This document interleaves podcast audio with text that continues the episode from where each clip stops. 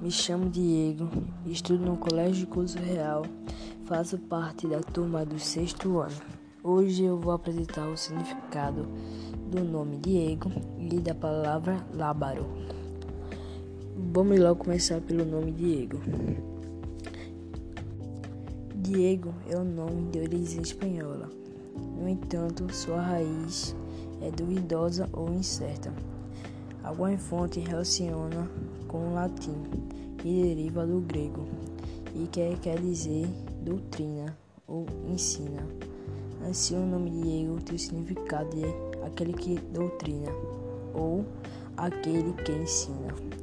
Agora eu vou falar sobre a palavra lábaro. Lábaro era um estudante militar romano, especial que Constantino fez colocar monograma no nome de Cristo em grego. Muito obrigado pela sua atenção e fui.